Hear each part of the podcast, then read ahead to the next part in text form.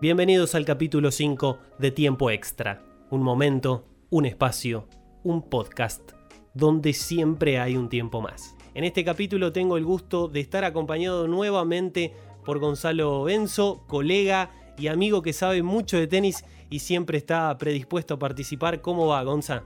Hola Manuel, ¿cómo te va? Muy buenas tardes para vos y bueno, agradecer nuevamente la, invitación a este gran podcast que, que estás haciendo.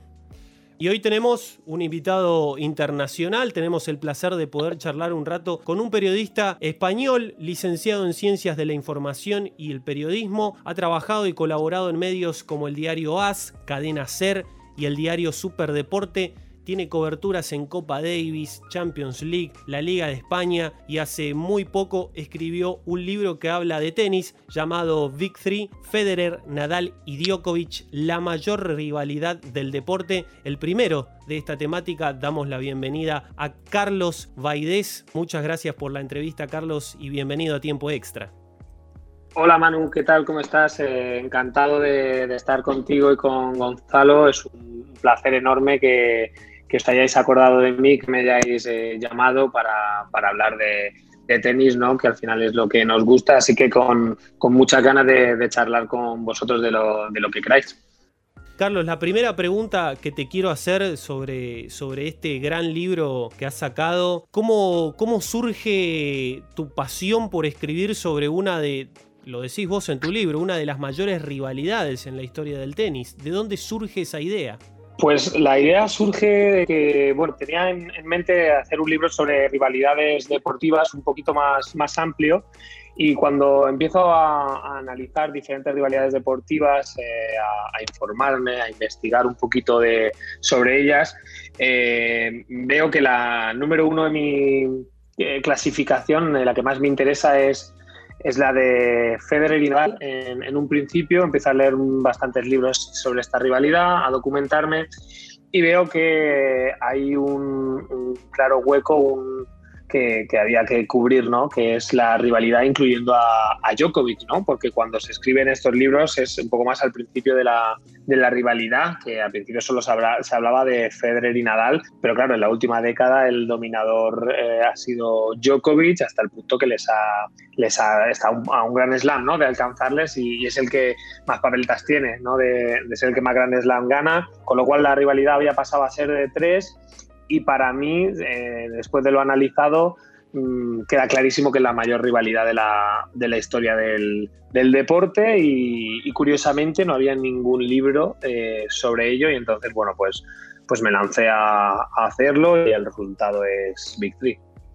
Bien, Carlos, te quería consultar si por ahí también, eh, en el caso de que a Andy Murray no le hubieran afectado tanto sus lesiones, sus reiteradas lesiones, dicho sea de paso, con cirugía de por medio, ¿crees que se podría haber dado una especie de, cuadrado, digo, ¿no? Con, cuatro vértices, uno, uno Federer, Nadal, Djokovic y Andy Murray, o crees que eh, el Big Three realmente también hubiera acabado con, con Andy Murray como decimos siempre, o por lo menos yo, se tragaron a una generación entera de jugadores, que es la generación años más, años menos de Novak Djokovic, salvo a, él, ¿no es cierto? Y ahora también en grandes partidos están, no sé si terminando porque le falta mucho, pero sacando siempre ese plus de más con la Next Gen, Tsitsipas, Zverev, propio Sinner también. Eh, así es. A ver, eh, respecto a, esta última parte que me, que me, comentas, que se tragaron una regeneración, sin duda, estoy totalmente de acuerdo. Diría que, como, como dices, incluso una y media, ¿no? Porque la de Team también prácticamente se la han, se la han tragado, eh, solo con el use de, de Dominic Team. Y la Next Gen lo va a tener difícil, o sea, gran parte de su carrera va a coincidir con, con Djokovic y con Nadal principalmente, ¿no? A ellos la verdad es que Federer les ha afectado menos eh, respecto a lo que dices de, Andy Murray, pues sí que hubo un momento que se habló de Big Four. De hecho, yo en el libro, eh, en la, el capítulo, en la parte de la rivalidad, el capítulo referente al año 2016 lo, lo pongo entre interrogaciones y lo titulo eh, Big Four, ¿no? Pensando en, Andy Murray, que ha sido el único que ha logrado meterse número uno estando el Big Three de por medio, ¿no? Y, el, y yo diría que el único que, se ha llegado a poner a su nivel, realmente a su nivel de juego, porque luego está también Stanislav eh, ¿no? Que ha ganado tres Grand Slam, realmente habiendo ganado solo solo que es muchísimo, ¿no? Tres Grand Slam, pero casi hace el, el Grand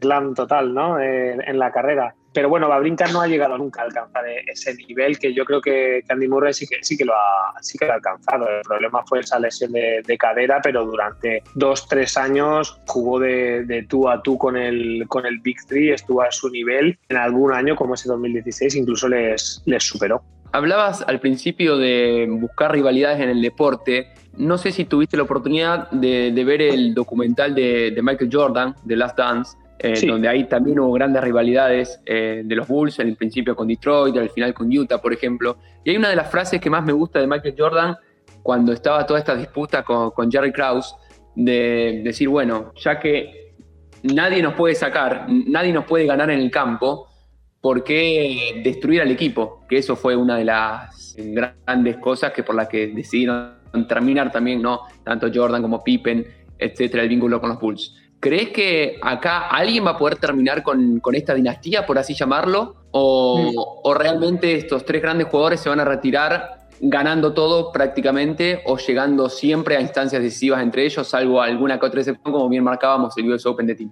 Sí, pues mira, casualmente estoy leyendo ahora justamente el, libro Air, que es de David Halberstam, ¿no? que es en el que está basado el documental de, de Last Dance.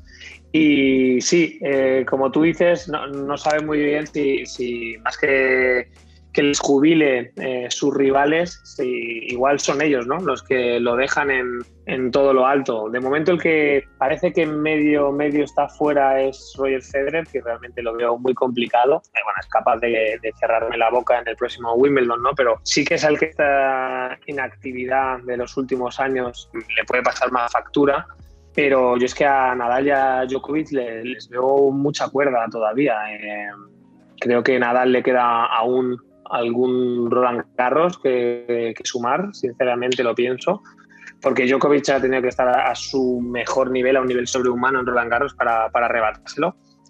Y creo que Djokovic en, en, Australia, por ejemplo, sigue siendo intratable que en Wimbledon va a ser muy difícil de, de batir la pregunta sería un poco a lo mejor, ¿no? Durante, durante cuántos años, eh, yo creo que va a ser más una cosa de, que uno de los dos, eh, o, Djokovic o, Nadal, decida poner fin a esta competición sin fin, ¿no? Eh, más que nada por, el físico, ¿no? Porque es, veo muy complicado que, que la Next Gen sea la que les, les retiren, ¿no? Ahora mismo eh, realmente cuando se juega Grand Slam es que ninguno es capaz de, aguantarles el, pulso al Big Three, igual en dos, tres años, pero de momento creo que no, que no están al nivel para, para retirarles. Y cuando hablamos del Big Three y de, todo lo que venís mencionando, quería preguntarte también y ponerlo un poco en, tela del juicio, si pensás que todo lo que lograron los tenistas, tanto Babrinka, tanto Murray o Del Potro, cada vez toma un poco más de valor porque para mí, la verdad que hoy en día toma muchísimo más valor por cómo ganaron también, ¿no? Muchos años atrás ganaron con el mejor nivel, si se quiere, o el mejor físico, aunque parece constantemente, tanto Nadal y Djokovic por lo menos nos vienen ganando o tapando la boca porque parece que cada vez juegan mejor. Yo creo que ahí toma mucho más valor lo que han logrado esos tenistas que lo que puede hacer ahora un Next Gen, por ejemplo. Sí, eh, estoy totalmente de acuerdo contigo. De hecho, a ver, por, eh, no, estoy minusvalorando ni mucho menos ni menospreciando otros títulos de, de, Gran Slam que hayan ganado otros tenistas, ¿no? que tienen un grandísimo mérito en cualquier caso. Pero te pongo un ejemplo de los dos argentinos, ¿no? de Gaudio y el de, del Potro en el US Open. Yo sinceramente creo que es mucho más difícil de conquistar el título que ganó del Potro en el US Open, que se lo gana al mejor Federer, a Federer que viene de ganarlo cinco años seguidos y esa era su sexta final y, del Potro le gana. Eh, si no recuerdo mal, ganando incluso semifinales a Nadal. O sea, creo que es impresionante, ¿no? Eh, me parece una, una, gesta lo que ha hecho en algunos Juegos Olímpicos, eh, porque al final se lo está ganando a los mejores de la historia que, que apenas han dejado las, las, migas al resto, ¿no? El que gana eh, Gaudio, que es un grandísimo título que remonta, eh, fue espectacular, pero era una época en la que el número uno era, por así decirlo, un poco más barato, ¿no? Y los, o sea, había mucha mayor diversidad de, de ganadores de Grand Slam y de poseedores del número uno del ranking, ¿no? Entonces sí que creo que cobra muchísimo valor lo que hizo Murray, lo que ha hecho Babrinka, lo que ha hecho Del Potro. Eh, y creo que con el, con el tiempo se, se verá, ¿no? Eh, que, bueno, les ha perjudicado en el sentido que un, un pista tipo de Potro pues, podría tener algún gran slam más, seguro, eh, Babrinka también, eh, y, algunos otros tenistas como David Ferrer, que, que, se han ido sin ningún, ningún gran slam y que en cualquier otra época estoy convencidísimo que habrían ganado alguno. Yendo un poco más al libro, te quería preguntar cuál es la parte que más te costó escribir, porque es difícil seguir tantos Grand Slam, tantos partidos, tener en la mente cuántos récords tiene, porque son tenistas que constantemente van rompiendo récords. Ahora Federer está por romper un récord de edad, si llega a los 40 años dentro del top 10. Yo no, no, no, no tengo palabras ya para describir a lo que es la, la grandeza de Federer, porque Federer es alguien que ha trascendido por casi tres generaciones Empezó con Agassi Sampras, siguió con Nadal Djokovic y va a terminar seguramente con Ogier Aliasim, con Sinner, con jugadores que han nacido dentro de, de, del año 2000. ¿Cuál es la parte que más te costó a la hora de poder reflejar algo en el libro? Eh, las dos partes, eh, te diría dos. La, la, primera parte en la que hablo de los protagonistas, eh, de ellos tres, hasta que saltan al profesionalismo, porque es más difícil encontrar eh, datos. Esa es la dificultad de esa, de esa parte, ¿no? Un poco contrastar la, la información que, que, hay sobre ellos y también, bueno, como quiero hacer un, como hago un recorrido paralelo, ¿no? Es decir, si te hablo de Federer cuando tenía 14 años, a continuación te digo, te sitúo donde estaba eh, Nadal eh, con 5 años menos y Djokovic con 6 años menos, ¿no? Eh, hacer ese recorrido paralelo es, era bastante complicado y luego la parte de, que de la, de la rivalidad, ¿no? que cada capítulo es, es, un año de ellos como profesionales, pues la, la, dificultad que tienes que es una cantidad ingente de datos de la tantísimo que han ganado, tantos récords, ordenarlos y que no parezca que solo estás hablando de, de datos estadísticos, ¿no? Darle un poco una, una, continuidad, que a lo mejor es más fácil obtener los datos porque hay muchas webs, muchos, el mismo ATP Tour, en, hay muchísimas páginas, muchísima información, pero es más complicado darle orden, darle coherencia y sobre todo que no parezca que hablas solo de números, porque hay, hay muchos récords que, que, tienes que dejarlos fuera, ¿no? Porque si no sería un libro de los Guinness prácticamente. Sí, sí, con muchísimos datos. Exacto. Recurro un poco a los datos, Carlos. Eh, Novak Djokovic ha ganado 18 Grand Slams en 10 años y medio, aproximadamente 10 años y 5 meses. Antes de 2011, Federer ganó 16 en menos de 7 años. Si nos ponemos a pensar en la, en la carrera de un profesional, alguien para igualar a Rafa tendrá que ganar Roland Garros desde los 18 años hasta los 32 de manera consecutiva para, para superarlo. Dicen que los récords están para romperse, pero suena muy, pero muy difícil que alguien pueda venir algún día al mundo del tenis y batir, eh, aunque sea alguno de estos eh, enormes récords que tienen estos, bueno, grandísimos jugadores. ¿Qué, qué te parece a vos? ¿O qué eh, valor por ahí le das a este tipo de datos? Sí, sí, no. Eh, bueno, creo que, creo que con el tiempo eh, sabremos mejor el, el valor ¿no? que, que, tienen estos, estos récords, pero hay algunos que sinceramente no sé si se van a batir, eh, dudo mucho que lo veamos nosotros, ¿no? Porque es, es absolutamente increíble. Que, llegue alguien y a lo mejor gane más Grand Slams, pues no sé, podría ser. Lo veo muy, muy, muy, muy difícil. Pero bueno, tendría que ser una época en la que sale alguien de, de su nivel, y, pero con una gran diferencia respecto al resto, ¿no? Pero también cuando pasa eso, es como que te aburres de ganar y te retiras antes, ¿no? Porque parte del secreto de esta rivalidad es que como los tres tienen ese nivel eh, tan elevado y han coincidido los tres mejores en el tiempo, pasa igual que como con Cristiano y, y, Messi, ¿no? Que van subiendo cada vez más el nivel de exigencia y es tu rival el que te impulsa cada vez a ser mejor.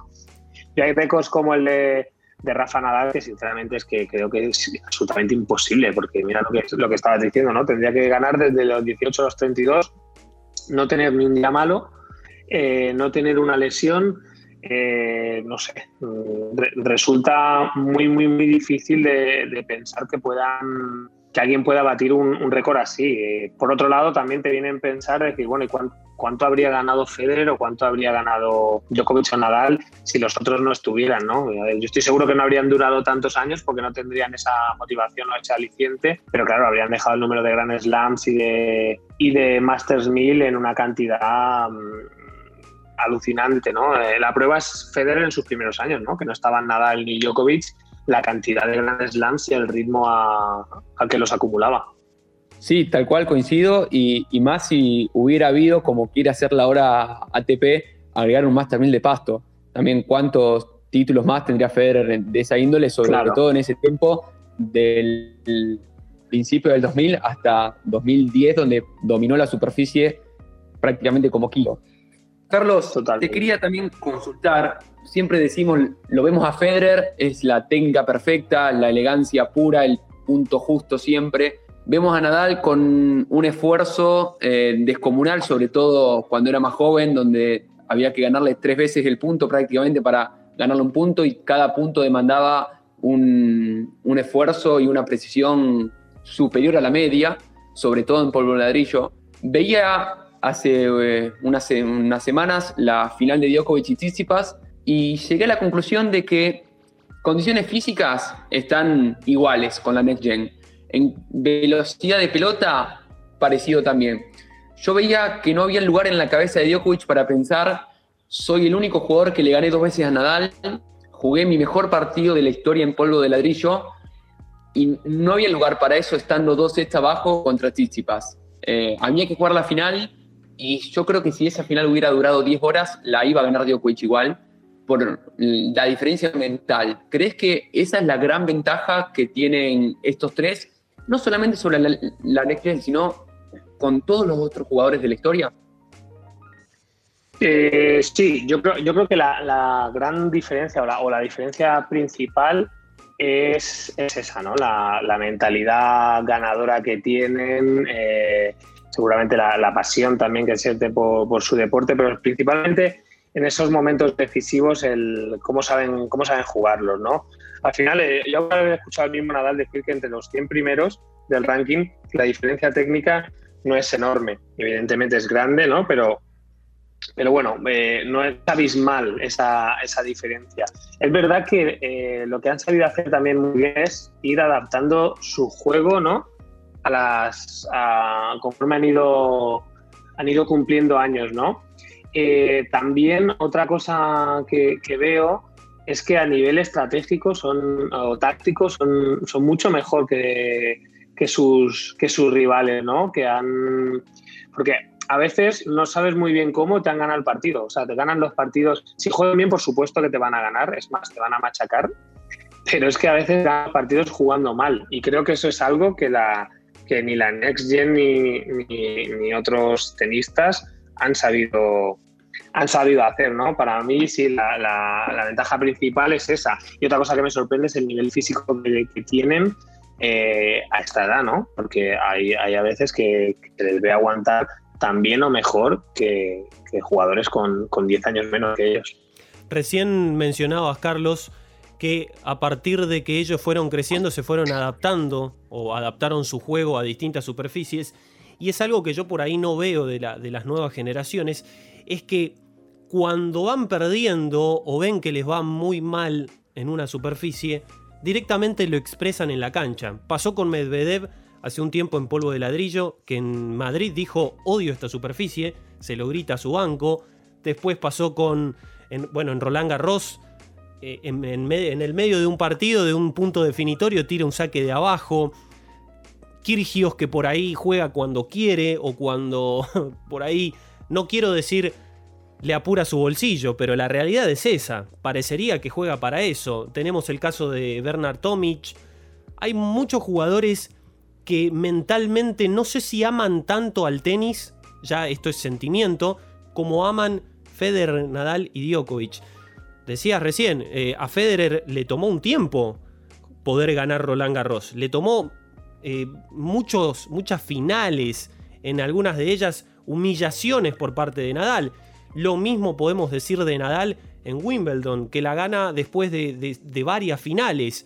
Y, Djokovic también, un, tenista que estuvo mucho tiempo en la sombra de ese tercer puesto del ranking, de va a ser el tercero, el clásico del, tenis mundial es Nadal Federer, y mucho tiempo, mucho tiempo, y supo tener paciencia y supo esperar el momento para hoy ser uno de los mejores tenistas, actualmente el número uno, con más semanas en, ese puesto. Es como que hay algo también sentimental de amor al tenis que decís, bueno, esto el resto no lo tiene. Sí, sin duda. Eh, es lo que como comentaba antes, ¿no? Es, una combinación un poco de la mentalidad ganadora de la que hablaba Gonzalo y, pasión por el deporte, ¿no? Y, o sea, porque está claro que eh, otros, otros rivales a la menor dificultad se vienen abajo. Lo vimos también con, pues en el Open de Australia, la final de Medvedev, eh, a la mínima tiro la toalla. El otro día Chisipas en, en la final de Roland Garros, que se pone 2-0, todo de cara. Y es que además eh, se notaba ¿no? que como Djokovic ganase el tercer set, se venía abajo.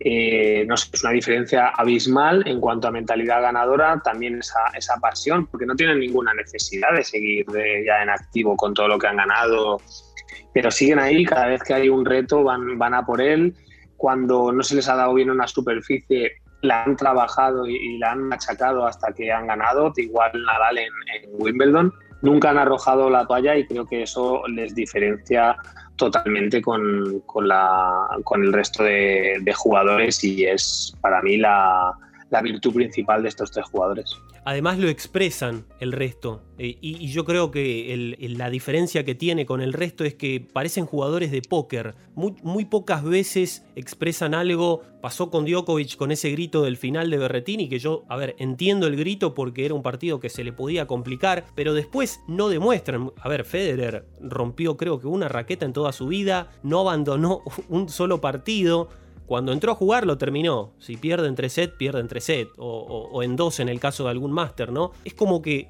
hay mucho de jugador de póker en ellos, que, tienen que andar con anteojos de sol para no adivinar los gestos ni nada, que el resto sí lo tiene, lo, demuestra día a día. Pasó un caso con Tsitsipas que tuvo que bajar la mamá a retarlo. no hagas más esto, por favor.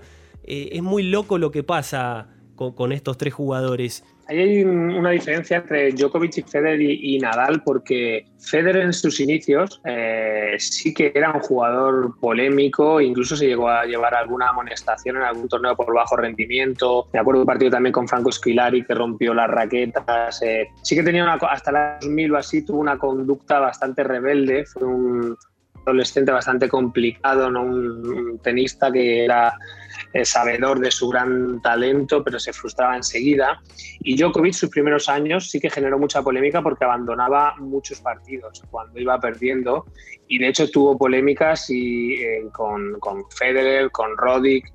Nadal, en ese cambio, eh, sí que ha sido de conducta más, más intachable desde el principio al final y sí que no se le conocen episodios así aunque Federer rectificó muy bien su postura y es el que más veces ha ganado el premio Stefanet de la, la deportividad, ¿no? Al final son unos, caballeros, pero sí que es verdad que han ido mejorando su conducta con el, tiempo. Quería agregar, eh, creo que la llave para destrabar un poco todo esto es lo que mm, declara Nadal una vez que gana el torneo Le Petit en Francia, con 14 años solamente, que le preguntan qué significa esto para ti y él dice, bueno, esto estoy muy contento por haber ganado, pero esto no significa nada, tendré que seguir trabajando, seguir esforzando eh, para, para, lograrse mejor. Ya con 14 años, tener esa mentalidad no es común eh, encontrarlo, eh, y lo digo desde el lado también, desde mi trabajo, que soy formador, entrenador, profesor, el nombre que, que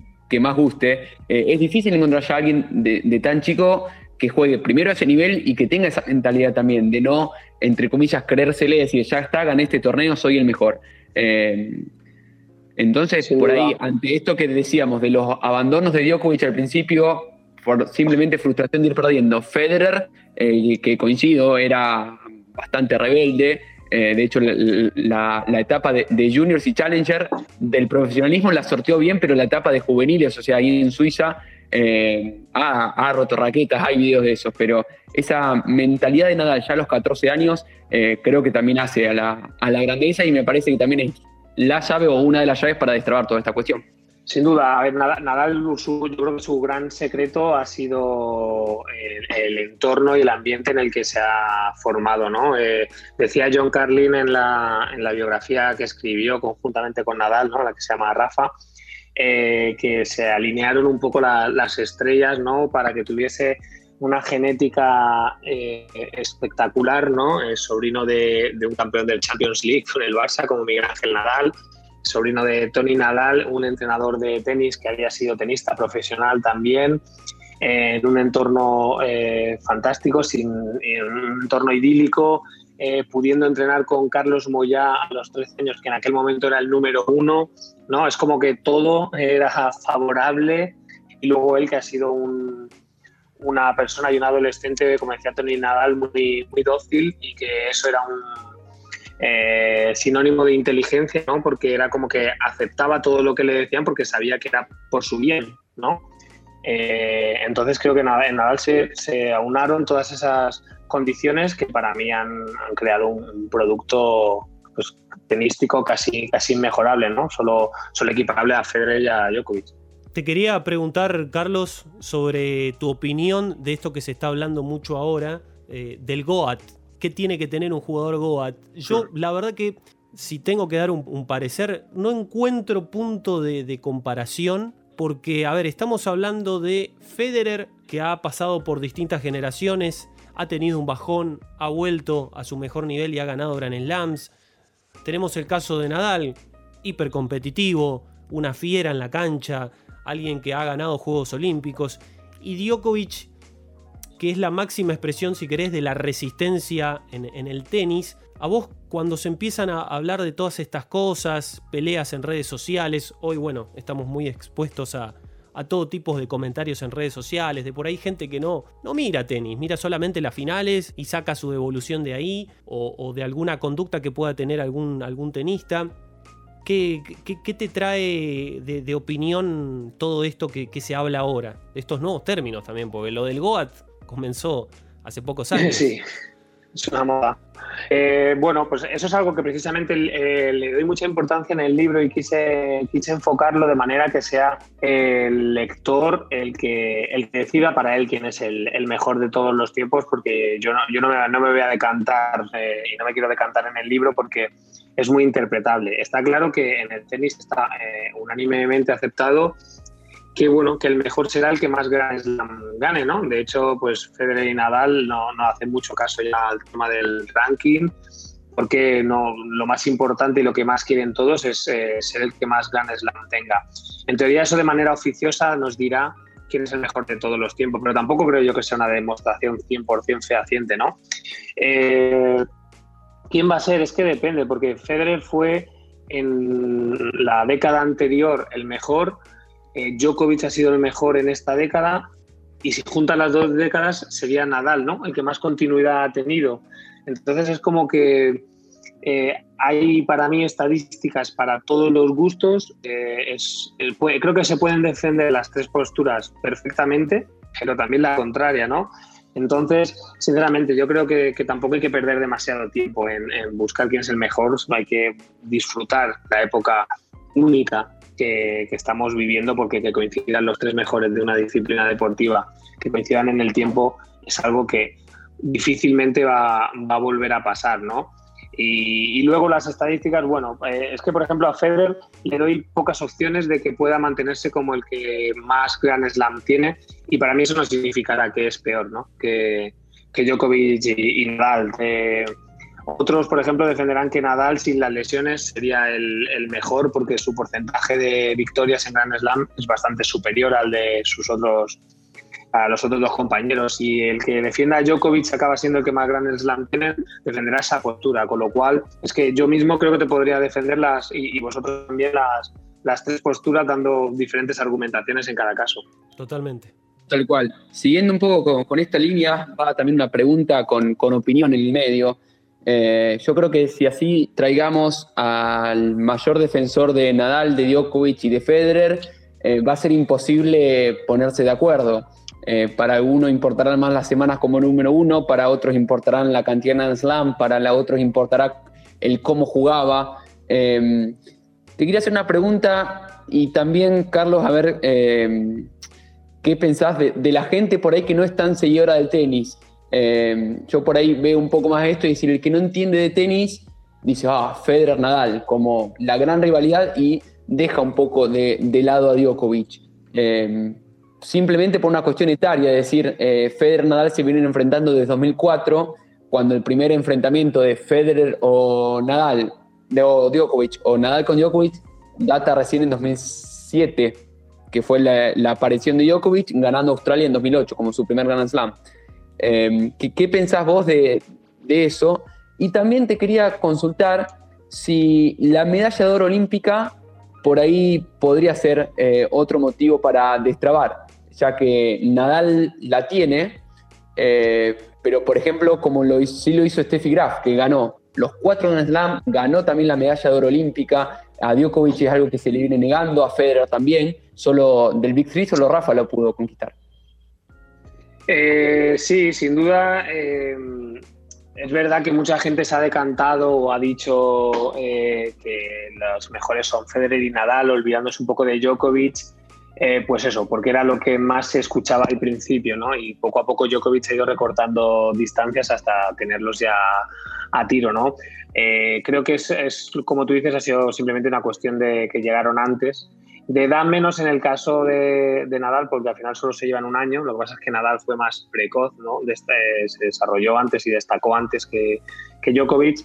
Y eso para mí ha sido también clave en el cariño que el público tiene a, a Federer y a Nadal, que es, superior al, que, al que tiene Djokovic y que tanta rabia le da al serbio. ¿no? Eh, al final bueno, eh, tiene que entender que Federer y Nadal llegaron antes y en esa dicotomía el, público pues se decantaba, ¿no? Elegía a uno o a otro, como pasa, como decía antes, con Ronaldo Messi, como pasaba con Magic Johnson y Larry Bird, ¿no? Que estaban ahí y la gente pues se decantaba por uno y otro. Entonces Djokovic llegó más tarde, luego algunas conductas suyas no, no han ayudado, ¿no? O declaraciones de su padre, bastante polémicas otras veces, a que a que les recorte cariño por parte del público, pero bueno, que es un tenista muy, muy, muy amado y, con una legión de fans, como no puede ser de, otra forma, pero yo creo que en ese aspecto sí que un escalón por debajo de Federer y Nadal. Respecto a la medalla de, oro olímpica, de ganar las Olimpiadas, pues evidentemente es, algo que te da un, plus, ¿no? Un plus que, que Federer ya creo que no va a poder conseguir y que yo creo que Djokovic está buscando desesperadamente, ¿no? Porque es uno de los pocos resquicios o de las pocas circunstancias en las que Nadal es superior. Eso y en las, en las Davis, ¿no? Eh, pero claro, lo, va a buscar desesperadamente en estos Juegos Olímpicos, estoy convencido, y además se le está despejando el camino, ¿no? Con el, con el gran número de ausencias que se están, que se están anunciando, entre ellas la de, la de Nadal. Los Juegos Olímpicos, el problema es que como que va por épocas, ¿no?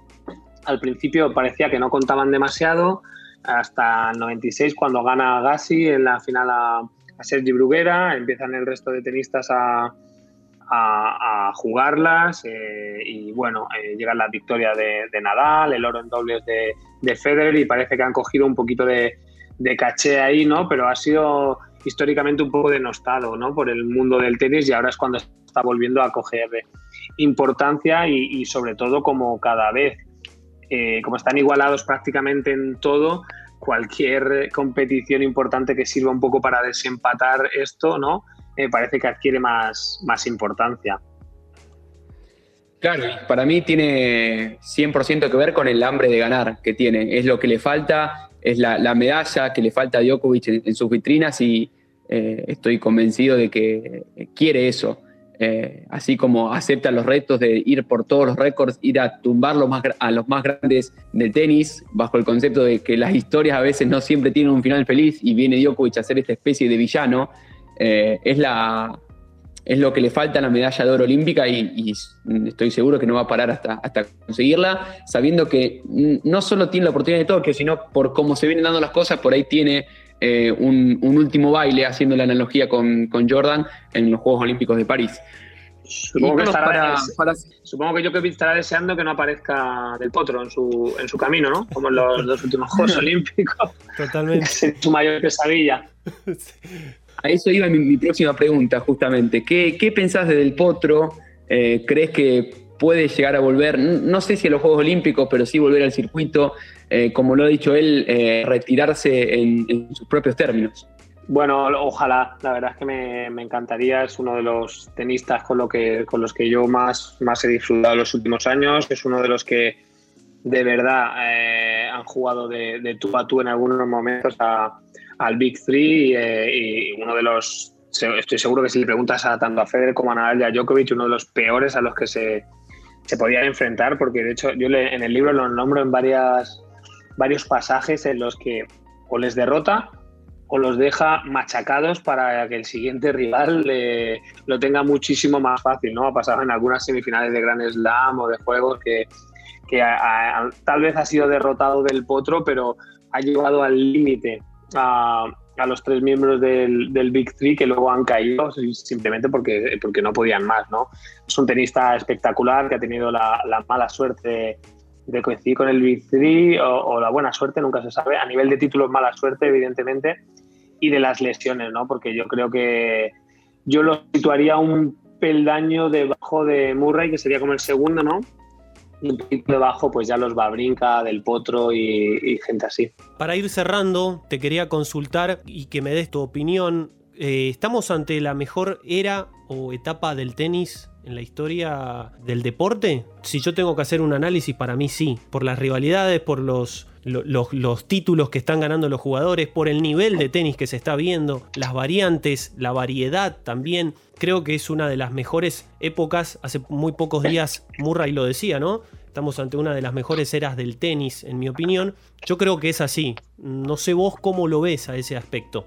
Sí, estoy totalmente de acuerdo. De hecho, lo, comento en la introducción del libro, que bueno, para mí aparte que es la mayor rivalidad de la historia, eh, con lo cual eso implica que es el, mejor momento de, la historia del tenis, ¿no? El tenis ha tenido épocas eh, maravillosas, ¿no? Pues la de la rivalidad de Borg y McEnroe, o cuando coincidían pues eh, los Lender, Connors, muchos otros, ha tenido épocas muy, muy buenas, o Sampras, Agassi, pero yo creo que como está ninguna, porque son los, son los tres mejores, y luego no es solo que hayan dominado con, con puño de hierro repartiéndose el 80-83% de los grandes slams que, han disputado, sino es la, la longevidad, algo que tampoco se había visto antes, ¿no? Antes a los 30 y poco años ya eras eh, viejo y estabas pensando en, en retirarte eh, además, lo han hecho con un respeto espectacular hacia sus rivales y hacia el, deporte que, aman, ¿no? Algo que no sucedía en otras épocas, ¿no? Cuando estaban Becker, Lendl, eh,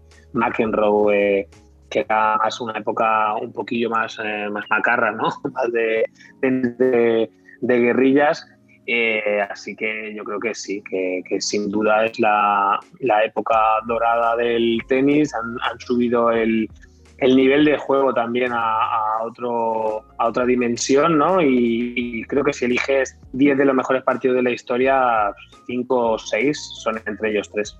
Carlos, te quiero dar las gracias por esta entrevista. Quiero que me cuentes cómo se puede conseguir el libro hoy y lo que se viene, porque se vienen novedades. Me, estabas contando un poco fuera de, grabación, que se vienen novedades acerca del libro y, cómo hoy uno lo puede tener a la pieza que cuenta un poco la historia del Victory. Pues eh, bueno, primero gracias a vosotros, que es un placer enorme eh, hablar de, tenis con vosotros. el libro se puede conseguir de momento eh, en Amazon, pero en cuestión de poco tiempo, tal vez un mes, eh, se, va a retirar de la venta porque vamos a hacer una reedición ¿no? mucho mejor, eh, actualizada a, 2000, a esta temporada, ¿no? que saldrá a principios de, del año que viene, con fotografías, con mucho gráfico, mucha estadística, explicando mucho mejor vamos a contar, voy a contar con el, el apoyo de una, de una, gran editorial que se ha interesado por el, por el libro.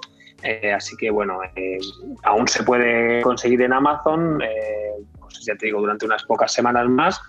Y luego a partir de febrero volverá una una reedición todavía, todavía mejor y que, y que espero que disfrutéis. Sí, esperamos que sea y deseamos que sea uno, uno de los bestsellers de, de este 2021 porque seguramente tiene mucha riqueza y mucha historia que quedará marcada para, para siempre ¿no? en lo que es el mundo del tenis y el deporte mundial.